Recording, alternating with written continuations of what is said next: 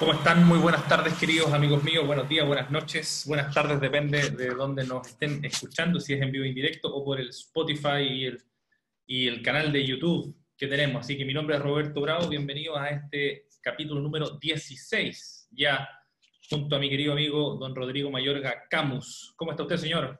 ¿Cómo está, compañero? Muy bien, muy bien. Gusto saludarlo, gusto saludar a toda la gente que nos está viendo, que nos está acompañando, que nos está escuchando efectivamente este capítulo 16. ¡Wow! wow nunca, nunca deja de sorprender cuando uno lo dice así en voz alta. Eh, seguimos, y seguimos hablando de educación en tiempos de pandemia, que, eso es lo más sorprendente de todo. Yo creo que vamos a seguir un tiempo, largo, compañero. Exactamente.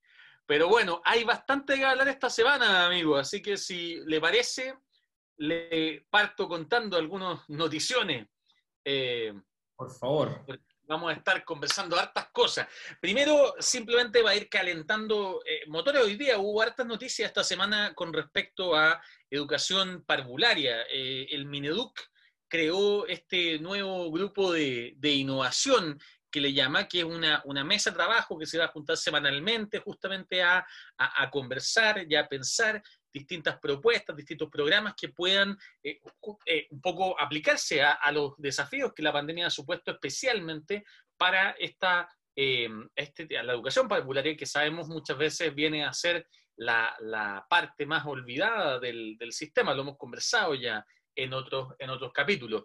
No solo este nuevo grupo de trabajo estuvo haciendo noticia, sino que también el proyecto de kinder obligatorio que hemos, conversado, en realidad este pantallazo, esta noticia que estamos viendo en pantalla ya es tardía, ya está tarde, porque luego de que el Senado rechazara el proyecto, la, el kinder obligatorio, sabemos que la Cámara lo había aprobado, y como hemos conversado otras veces, esto significó que vuelve a la Cámara, eh, la Cámara insistió con la aprobación y de hecho, hoy día se anunció que el proyecto pasa a comisión mixta, lo cual todavía significa que puede ser que la comisión mixta defina que el proyecto de kinder obligatorio va a terminar siendo, a pesar del, rechazo del Senado. Sabemos que eso depende de lo que ocurra allá. Y también... perdón que me interrumpa. Usted, que es especialista, usted hace clase de educación ciudadana. ¿Qué, significa para todo lo que estamos escuchando que, pase a comisión mixta? No, finalmente, en el fondo, todos sabemos que aquí hay que recordar que para que una ley pase, salga del Congreso, tiene que ser aprobada por las dos cámaras. Tiene que ser aprobada por la Cámara de Diputados y por la Cámara de... y por el Senado, por la Cámara Alta cuando una cámara, eh, cuando las cámaras no logran acuerdo, esta ley pasa a lo que se llama una comisión mixta, que es una comisión compuesta por igual número de diputados y de senadores que en el fondo elaboran una suerte de propuesta que, que satisfaga a los dos lados con el objetivo de que la ley se logre aprobar. Ahora, de la comisión mixta ese proyecto puede ser rechazado también después por las cámaras y, y por lo tanto la ley no existiría pero, pero en el fondo un proceso más de discusión, por así decirlo, y por lo tanto puede, ahí se negocia, se discute, puede que salga algo todavía en la línea del, kinder obligatorio. Vamos a tener que estar atentos a lo que vaya a pasar.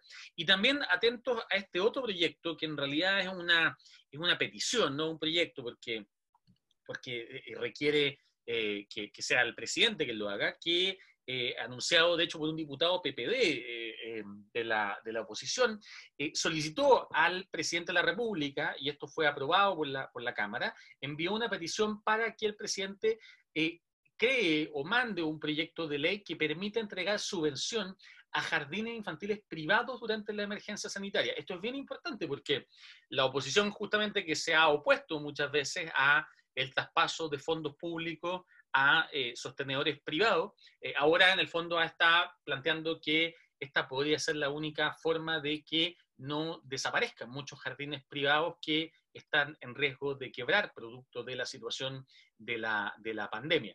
Eso, como es un proyecto ¿no? en educación cívica que tiene que, eh, que supone gasto estatal, para que sea un proyecto constitucional, tiene que provenir del presidente de la República, no lo puede iniciar ni la Cámara de Diputados ni el Senado como tal.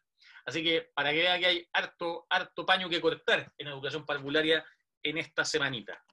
Sí, y, a mí me gustaría hacer un punto, tú lo nombraron de las noticias, eh, algunas de las críticas bueno, que se hicieron a, este, a, esta, a esta, ley de, de, hacer el, kinder obligatorio, bueno, por, alguna, eh, por un lado iban, ¿cierto?, que eh, que esto iba a promover ¿cierto? el lucro de algunas instituciones particulares eh, pagadas en esos niveles, pero también a mí me pareció muy interesante eh, lo que dijo el Comité Nacional Chileno de la Organización Mundial de la Educación Preescolar, la, cual yo creo que tiene un punto re importante, que, que, ellos decían, mira, que el, el, el hecho de, de, hacerlo obligatorio va a implicar una serie de cosas que, a veces no lo estamos considerando. Por ejemplo, que los niños que van a querer, o sea, un niño que no, que no tenga, eh, que no participe de este segundo nivel de transición, o sea, el kinder, no va a poder postular al primero básico. ¿Qué va a pasar con esos niños?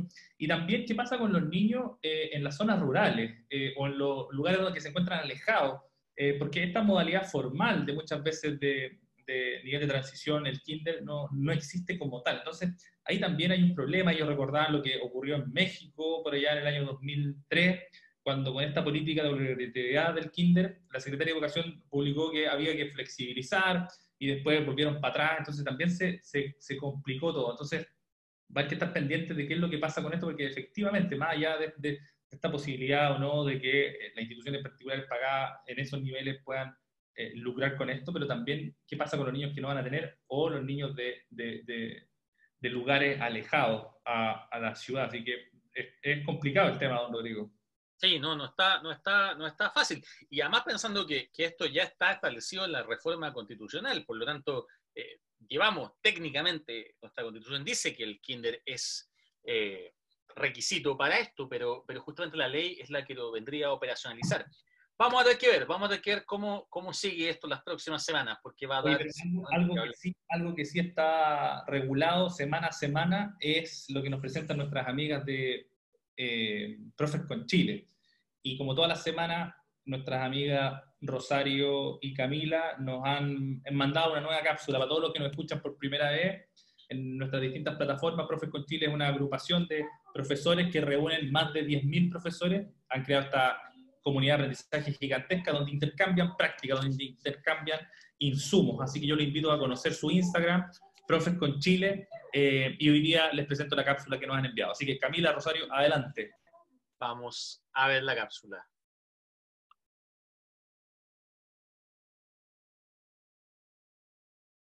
Hola a todos, yo soy Camila Joken.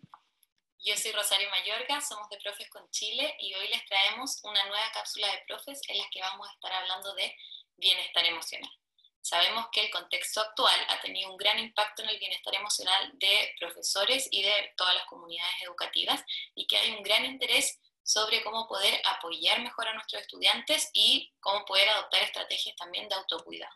Es por eso que hoy día les queremos mostrar algunas organizaciones, plataformas e iniciativas en las que pueden encontrar estas herramientas tanto para sus prácticas docentes como para su propio bienestar emocional. Les queremos partir mostrando esta organización llamada Educa Switch, que partió con el objetivo de trabajar en colegios la violencia escolar y la prevención del bullying, y hoy en día también están aportando muchísimo al desarrollo profesional docente eh, con talleres en los que abordan distintas temáticas de bienestar emocional, de convivencia escolar, que pueden ser muy útiles y les pueden entregar herramientas prácticas para enfrentar distintos desafíos relacionados a esta materia. Además, en su Instagram comparten otros posts con tips, con eh, iniciativas, información muy relevante que les puede ser útil. En su página web ustedes pueden encontrar también otro tipo de servicios que ellos ofrecen para trabajar con los colegios y la información sobre los talleres semanales que están haciendo en Facebook y YouTube. Otra organización que está preocupada del bienestar emocional y salud mental es la ONG Efecto Mariposa y en su Instagram pueden encontrar muchos recursos que les pueden ser útil, útiles para su propio bienestar emocional o para su formación profesional en este tema. Y ellos acaban de anunciar también que van a estar ofreciendo una atención gratuita de contención emocional de emergencia que puede continuar con atención psicológica a bajo costo. Además de esta ONG, existe otra que ya le hemos recomendado llamada Neyun, quienes se han enfocado en trabajar el mindfulness con estudiantes y con profesores, lo que eh, está demostrado que trae efectos muy positivos en el bienestar emocional de toda la comunidad educativa. También en su Instagram y en su página web pueden encontrar distintos recursos, distintos talleres, charlas, posts con recomendaciones que pueden utilizar como profesores o recomendar a sus estudiantes. Y por último, pensando en nuestro bienestar emocional y autocuidado como profesores y como seres humanos, les queremos recomendar este centro psicológico llamado Centro Árbol, que también de forma muy activa han estado compartiendo tips, sugerencias y recursos de autocuidado a través de su Instagram.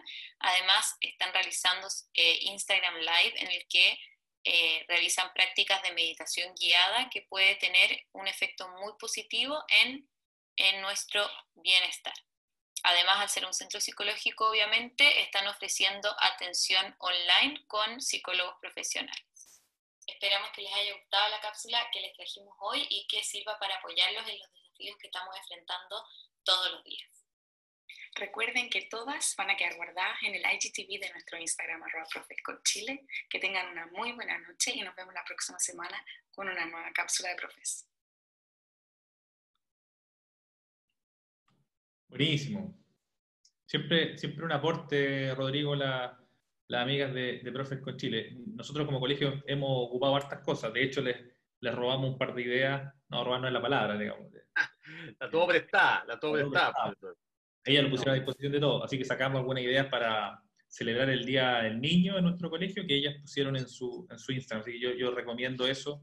Y estaban haciendo algo súper interesante también con los cuartos medios, ideas para poder cerrar con hitos y ritos que son eh, eventuales, intercambiar ideas, que hay, ideas muy buenas que en distintas escuelas, liceos y colegios han estado levantando durante estos días. Pero bueno, hay más noticias, don Rodrigo, sobre todo. ¿Qué, pasa con el Tenemos muchas, tenemos muchas. Y, esto, no sé, yo encontré que el ministro tuvo una semana de furia. No sé si No, no, aquí venimos, aquí viene eso. Aquí ah, su amigo personal, ministro, eh, su, amigo personal, porque. Pero, pero dame un segundo, diga al ministro, y, vamos a necesitar algunas de las cosas de, de, de bienestar emocional que nos recomienda Profe Chile, porque la semana pasada, la semana partió primero con este anuncio, lo, lo comentábamos, el último programa de la ONU, esta idea de, de ONU que pedía reabrir las escuelas lo antes posible para evitar una, una catástrofe. Eh, más allá de que uno, de que, de que podemos concordar con muchas cosas, la importancia de la escuela, todo el cuento, eh, las organizaciones mundiales han tenido la última semana, la OMS también se mandó una declaración hace un par de semanas que, que quizás la cura no quiera llegar, eh, que no sé, no sé si contribuyen en, esto, en estos momentos o a lo mejor la prensa lo toma y lo presenta de una forma en que no contribuye. Hay que ser justo, la, cuando en lo que decía la ONU, si uno leía, no el titular solamente, sino que leía, decía, cuando la situación sanitaria esté controlada. Sí. Totalmente. No, yo digo esto, estos, estos términos así como, como tan grandilocuentes. El mundo, de Twitter, el mundo de Twitter se maneja mucho con.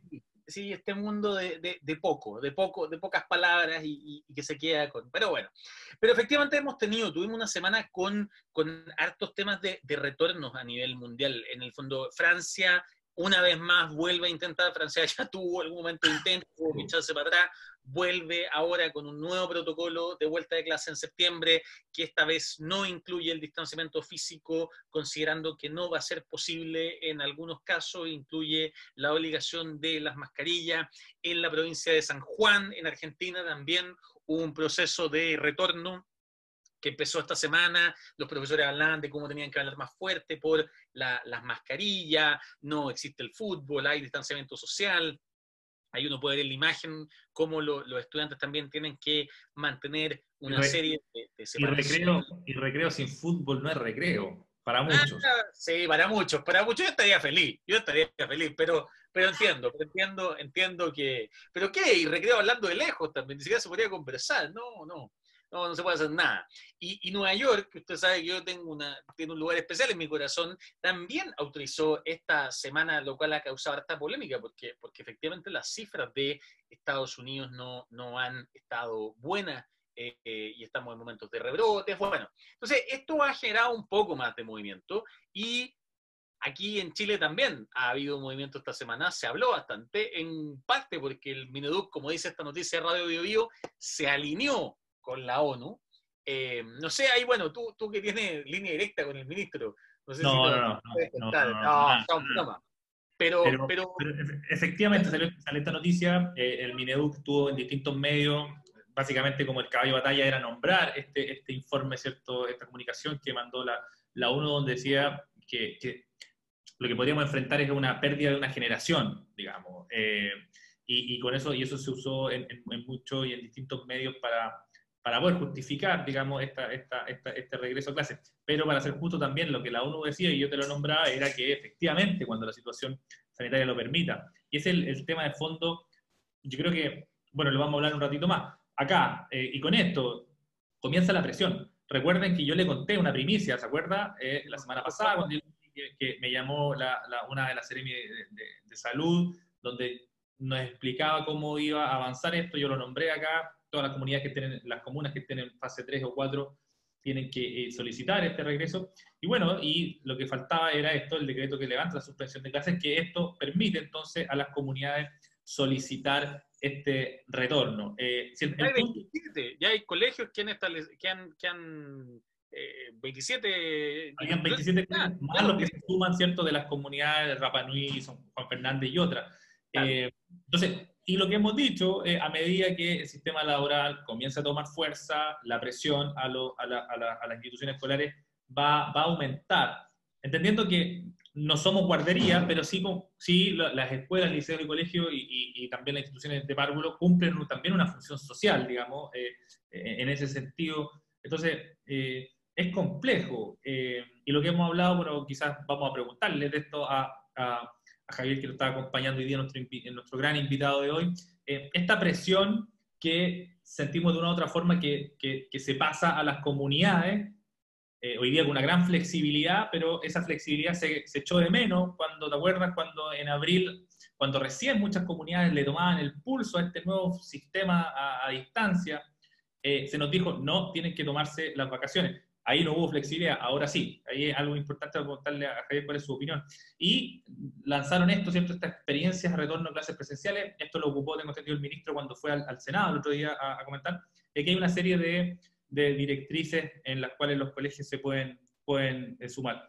Pero bueno, vamos a hablar de esto y mucho más con, con Javier. Eh, ¿Te parece, Rodrigo? Me parece, por favor, lo estoy viendo, así que démosle aquí micrófono para que nos pueda acompañar en esta conversación, porque además nos queda conversar del ministro, que, que, que, tuvo su semana de furia. Pero bueno, vamos, vamos. a preguntarle a Javier cuál es su opinión. Yo quiero a todos nuestros amigos de, de Compizarra Hermano que están hoy día en vivo y en directo y también nos escuchan por Spotify y YouTube, quiero presentar a, Javier Bani, investigador del Centro de Investigación Avanzada en Educación de la Universidad de Chile. Un gran invitado, eh, un gran académico, siempre está eh, publicando, siempre está en el mundo de educación aportando, así que para nosotros es un agrado, un honor tener a Javier. Así que Javier, muy buenas tardes, muchas gracias por recibir la invitación. Gracias a ustedes por... ¿Se escucha bien? Perfecto. Perfecto. Eh, en esto de la tecnología hay que preguntar ahora, porque uno está todavía acostumbrándose a usarla eh, en esto, igual que, igual, que todos los, igual que todos los profesores. Eh, efectivamente, muchas gracias por la invitación. Al revés, más que un honor, una gracias por, por invitarnos a este espacio que, pucha, ayuda a compartir la experiencia, que en estos momentos de pandemia eh, es tan relevante, compartir las experiencias, saber lo que están haciendo otros, eh, poder comentar entre, eh, entre los actores del, sistema, del sistema escolar. Exactamente. Bueno, Javier, bienvenido. Y, y, antes, como digo, de, de, pasar a discutir estas tensiones de la semana, eh, un poquito nos interesa saber eh, eso que dices tú de, de tu mirada. Bueno, tú trabajas en el, en el, en el CEA, en el Centro de, de, Investigación Avanzada en Educación de la Universidad de Chile.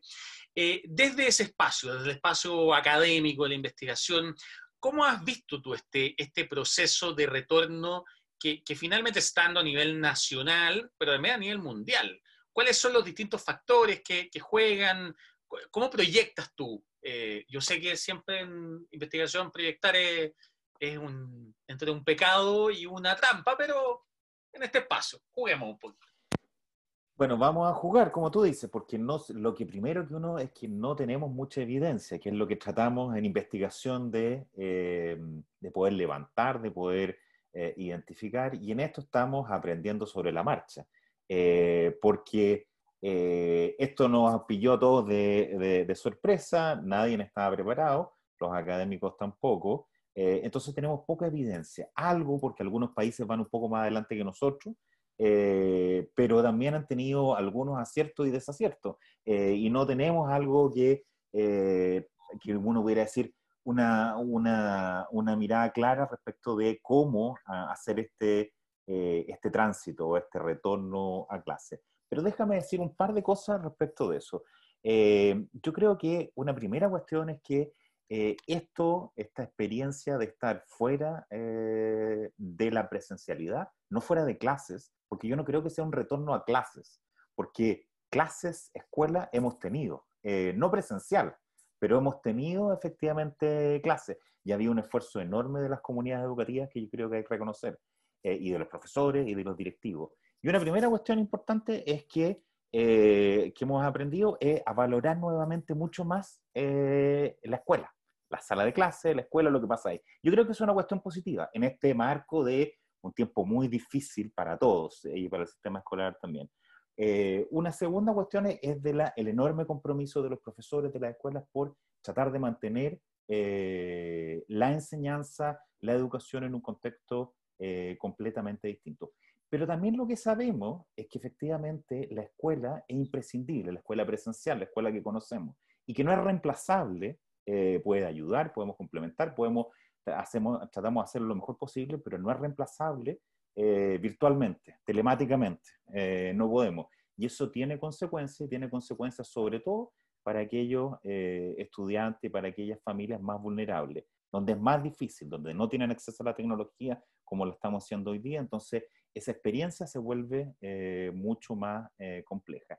Y yo quisiera decir que, a propósito de lo que ustedes adelantaban, para tratar de ponerle algo de, em, de pimienta, diríamos, a la conversación, es que eh, no solo el ministro tuvo una semana, eh, una semana compleja, sino más bien es como, yo diría, en general los liderazgos eh, de las autoridades ministeriales, pero también de los actores y de las organizaciones con voz, no han estado mucho a la altura de lo que se requiere para poder avanzar en esto. Porque lo que no nos puede pasar, o lo que no nos debiera haber pasado, y esta semana algo de eso pasaba, es que nos transformemos en los buenos que eh, quieren quedarse en la casa y no volver a clase, y los malos que eh, quieren efectivamente retornar lo antes posible. En esto no es si, eh, si algunos quieren retornar y otros no quieren retornar, sino más bien es cómo lo hacemos, de qué manera efectivamente podemos o no, con qué condiciones cumplir las condiciones o lo, sanitarias que se requieren, con qué gradualidad, con qué apoyos, con qué recursos. No es esta idea que un poco se ha puesto en la prensa esta semana respecto de eh, lo que pasa es que unos dicen que ustedes no quieren volver y están eh, tranquilos en la casa eh, y haciéndolo a distancia, y otros de verdad no tienen conciencia del riesgo sanitario y la seguridad de los niños y la familia.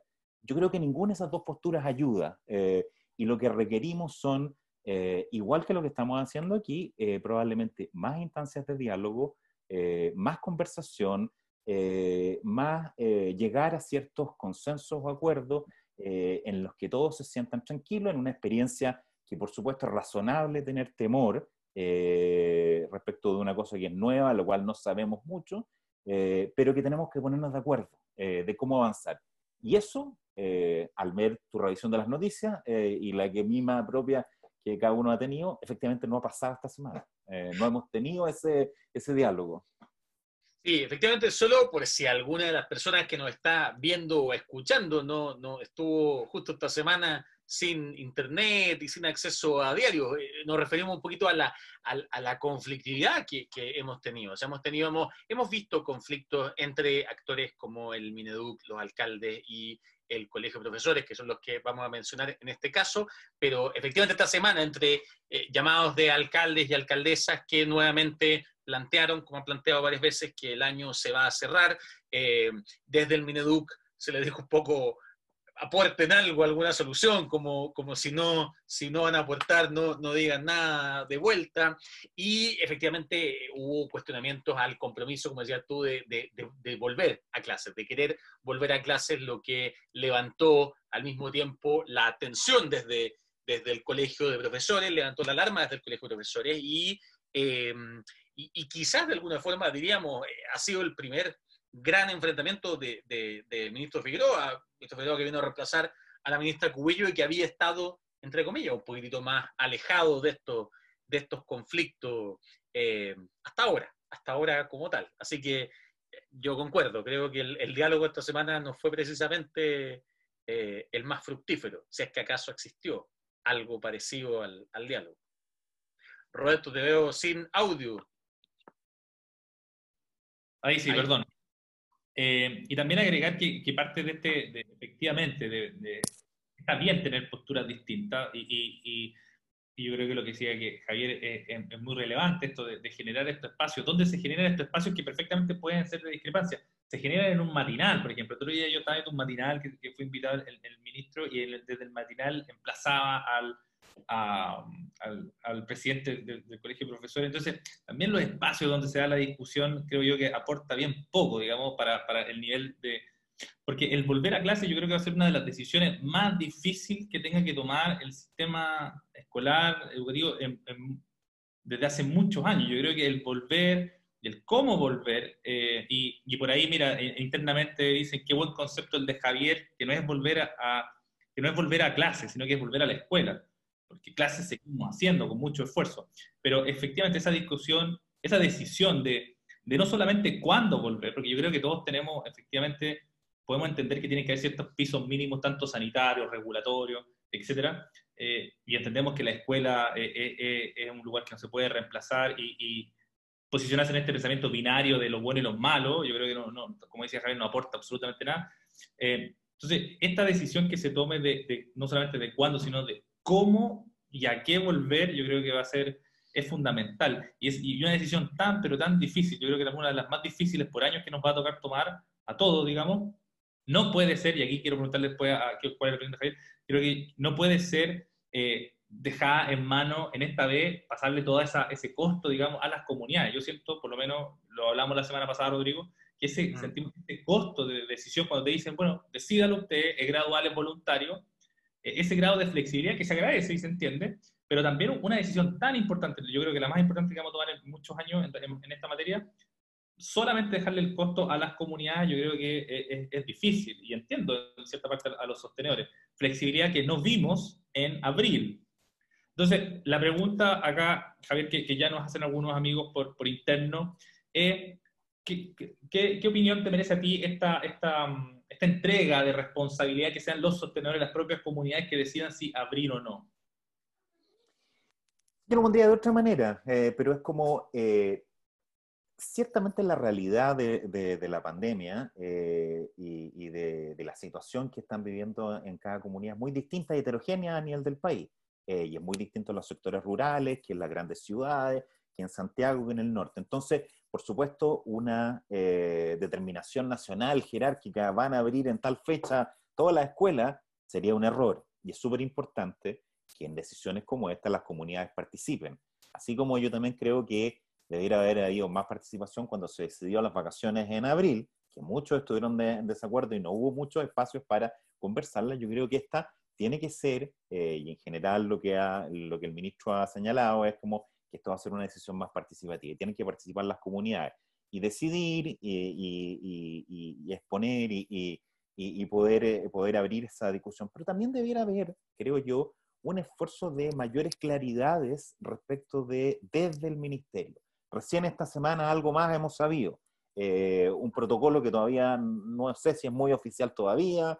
Eh, no llega nada oficial a los colegios. Claro, es como todavía no llega nada oficial. Entonces, de verdad, lo que requerimos también es mayores claridades respecto de, eh, desde el ministerio. Si bien el ministerio no puede decretar para todas las escuelas o para ninguna en rigor, decretar la vuelta a las clases presenciales, sí puede ayudar a generar confianza, a generar, eh, a bajar eh, a bajar las dudas respecto de cómo hacerlo, de cuáles alternativas existen, de cuáles podrían ser mejores alternativas, no solo respecto a lo sanitario, que por supuesto ahí eh, el Ministerio de Salud será el más indicado para poder hacerlo, sino también respecto de la cuestión educativa, de qué manera poder hacerlo. Entonces, yo esperaría eh, también una mayor orientación del ministerio, efectivamente, porque las comunidades, eh, hasta hoy día por lo menos, han estado un poco solas. Igual en este tiempo telemático, a distancia,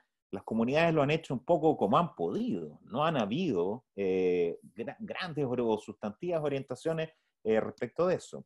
y esto también es importante porque lo que sí sabemos es que independiente de la gradualidad del regreso o no, siempre vamos a mantener durante un buen tiempo eh, una cierta eh, enseñanza mixta, presencial mm. alguno eh, o algunos días o algún tiempo, etcétera, y también telemática en otro.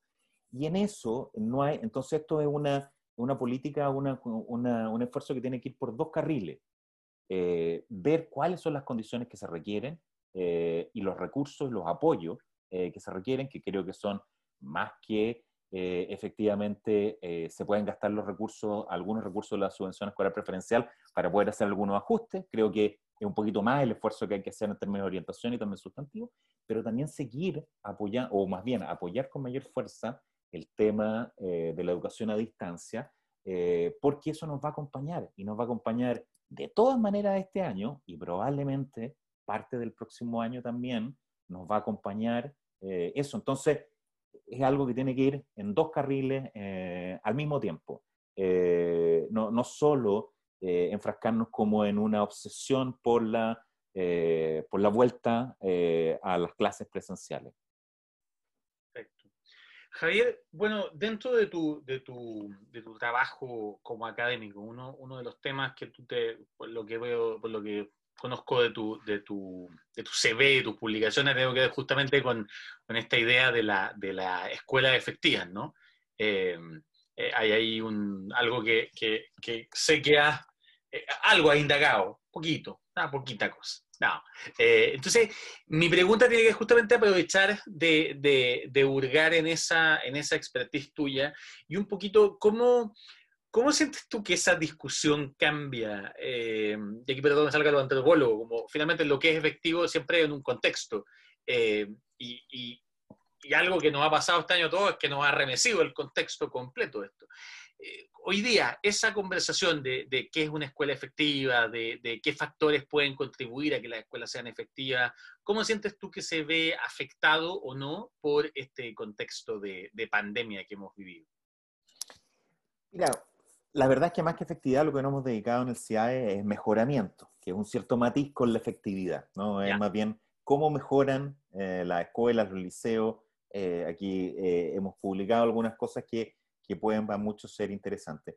Yo diría, yo creo que lo cambia, o más bien que, lo, que, que profundiza algunas cuestiones que hemos estado viendo en varios de, de, los estudios sobre mejoramiento, este nuevo contexto, y que puede eh, y que puede ser de utilidad, tratando de ver el vaso medio lleno ahora. No, no las dificultades, sino más bien es como...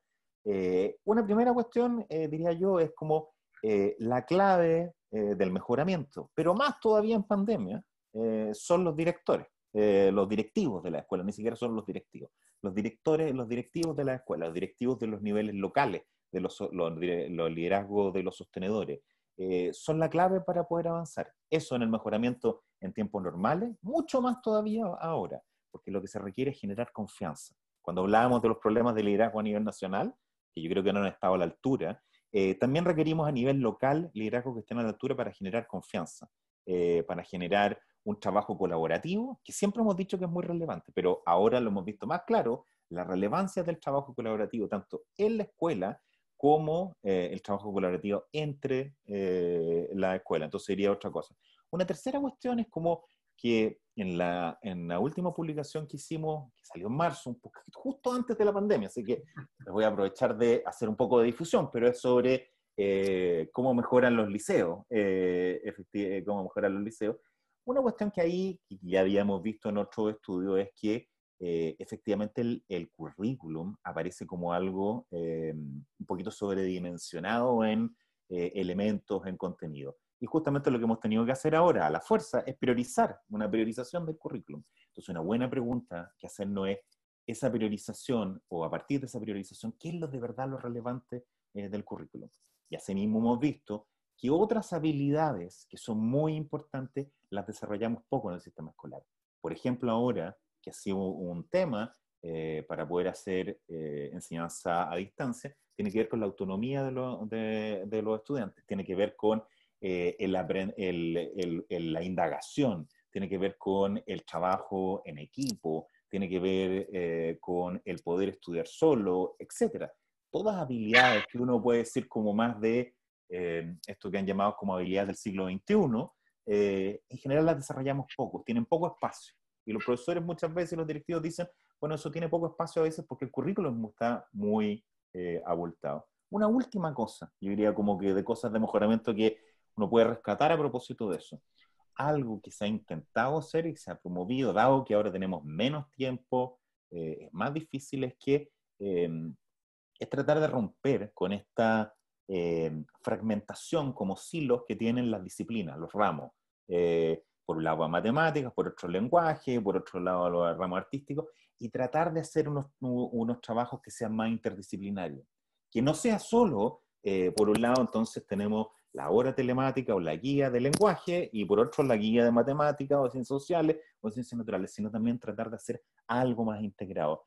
Eso también es algo que ocurre poco, aunque ha ocurrido poco en general en nuestra escuela y liceo, y algo que a partir de esto podríamos aprovechar de eh, que no sea algo que quede solo porque estamos eh, haciendo clases a distancia, eh, sino que sea algo que desarrollemos más permanentemente en el sistema escolar.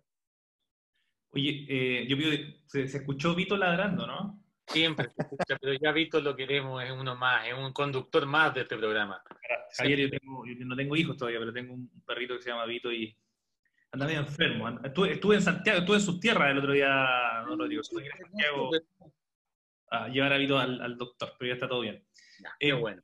Javier, preguntarte, eh, bueno, la, la, experiencia de, de esto en, en internacional claro, tú bien lo decías, es distinta, es distinta de cómo se ha comportado en distintos países. En, por ejemplo, para, en, en Uruguay, eh, ellos por muchos años han invertido en tecnología y en perfeccionamiento en, esa área a sus escuelas, a sus docentes, en, algún momento fueron criticados por, por, eso, pero hoy día fueron uno de los, de los países que, que, que, pudo cubrir, si bien es un país más chico por supuesto y todo, pero pudo cubrir porque la mayoría o casi todos los estudiantes tenían eh, este acceso y tenían un computador, etcétera, y sus profesores equipado. Eh, ¿Cuál crees tú que tienen que ser los, los esfuerzos que, que, como, como, gobierno, como em, se puede hacer de cara ya eh, para el 2021, considerando esto? ¿Cuáles son las, las, grandes inversiones que se deberían hacer en educación, sobre todo en educación pública, eh, tomando en cuenta lo que estamos viviendo? Muchas varias. No sé si tendríamos otro programa solo para pensar en eso, pero, pero es, pero pero diría a lo menos tres cosas importantes. Yo creo que lo que, de nuevo, yo creo que eh, la educación a distancia y por ende la, tecnología que se requiere, nos dimos cuenta que teníamos menos acceso del que, que, las comunidades, que los estudiantes, que los profesores, tenían menos acceso del que pensábamos muchas veces, o el que las políticas a nivel nacional se pensaba, eh, que el Internet era menos, no era tan buena como pensábamos, y cual nosotros también acá en nuestras casas pensábamos que era súper buena, pero cuando lo ocupábamos con plataformas que, eran, eh, que requieren mayor capacidad, pucha, teníamos dificultades, no podíamos prender las cámaras, etc. Entonces, yo diría, eh, ciertamente el Ministerio de Vida, y hasta ahora ha hecho poco, pero debiera hacer un esfuerzo mayor, no solo el próximo año, sino este segundo semestre, eh, de, a lo menos con en la escuela, los estudiantes más vulnerables, que son los que menos tienen acceso, de poder darles un mayor acceso a aparatos, a internet, etc. Porque de nuevo, eh, la educación a distancia nos va a acompañar todo este año y buena parte del próximo. Es como, si es que no todo el próximo. Y, no, y nos va a acompañar el resto de la vida porque también nos acostumbramos. Nos acostumbramos a hacer reuniones como esta y entendimos que tenemos que a pesar de que estemos distantes, usted en Talca, yo acá, etcétera, podemos conectarnos, podemos conversar, podemos, entonces, eh, yo creo que ahí hay una gran inversión que eh, hacer, sobre todo en sectores vulnerables.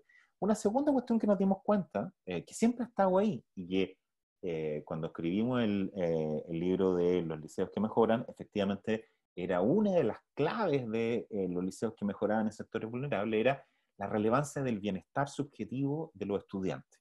Eh, la importancia de eso, el trabajo eh, que hay que hacer con eh, los estudiantes, en básica, pero más todavía en media, donde eso se vuelve más, más desafiante.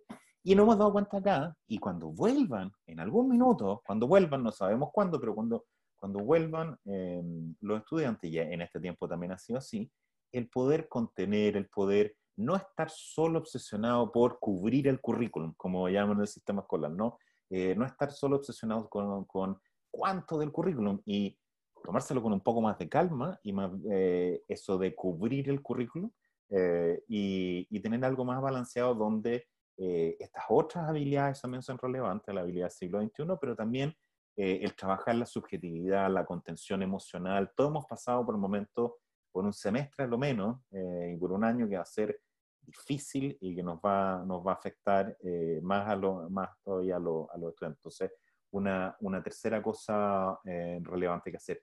Y una última es como colaboración, eh, es como em, la competencia, menos en estos contextos, parece ser una buena solución para poder avanzar. y la colaboración es una cuestión relevante, colaboración al interior de la escuela, colaboración entre la escuela entre los directivos, eh, entre los profesores.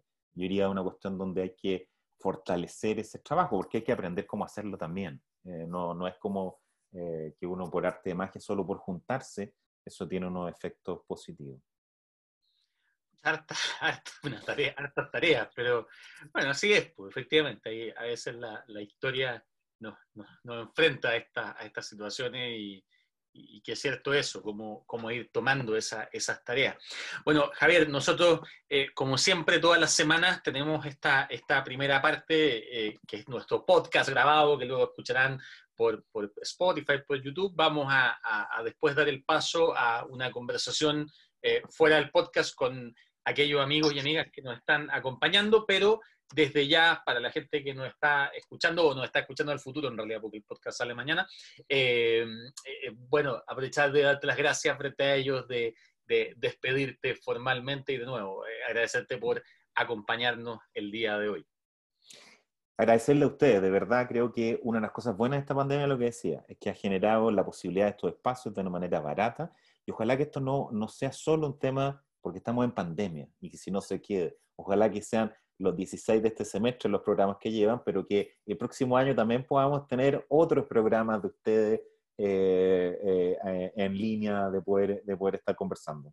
Lo dejaremos invitados, Javier, entonces. Oye, para todos los amigos, mira, está hablando el presidente del Colegio de Profesores en vivo y en directo, así que vamos a, vamos a escucharlo. Vamos a ah, venga, lo tengo ahí presente para irnos contando. Yo, mientras tanto, aprovecho de, eh, de pasar o darnos un par de últimos avisos. Uno de ellos es justamente que la próxima semana vamos a estar en nuestro capítulo 17. Nos va a acompañar José Weinstein, director del programa de desarrollo y liderazgo educativo de la Universidad Diego Portales, además de, eh, de exministro, que no, no es menor, es que José Weinstein fue el primer ministro de eh, de cultura que tuvo, que tuvo nuestro país cuando ese ministerio fue creado bajo el gobierno de eh, Ricardo Dagua. Así que vamos a estar conversando con José Weinstein la próxima semana y también aprovechar de contar de este curso que está haciendo eh, nuestros amigos de Agape Educación. Vamos a dejarle ahí el link en, la, en, el, en el chat también. Es este curso de formación en enseñanza para la comprensión, para qué hacer visible el pensamiento en la escuela hoy. Ahí ustedes pueden ingresar a la página, como digo, les vamos a dejar el link donde está toda la descripción de, una, de duración, un curso bien profundo para todos aquellos profesores y profesoras que estén interesados en justamente esta mirada o esta aproximación que es la enseñanza para la comprensión de eh, nuestros amigos de Agape Educación. Estuvimos con, con, con ellos hace algunas semanas atrás también en nuestro programa. Y habiendo dicho todo eso, amigo Roberto, eh, nos despedimos. Nos despedimos. Hasta una próxima semana. Tenemos muchas preguntas que van a ser contestadas por Javier, así que todos los amigos de Spotify y YouTube que no van a poder escucharla, yo los dejo entonces invitados para que se metan todos los miércoles a las 19.30 horas. Esa es la gracia de estar en vivo y en directo. Así que gracias a todos nuestros amigos que nos escuchan, gracias a toda la comunidad eh, Colegio Inglés de ya no, también, tenemos varios. Con pizarra hermano, perdón. Eh, estado todo el día. Pues está bien, somos, toda una gran comunidad educativa en este mundo. Nos vamos entonces. Chao, chao.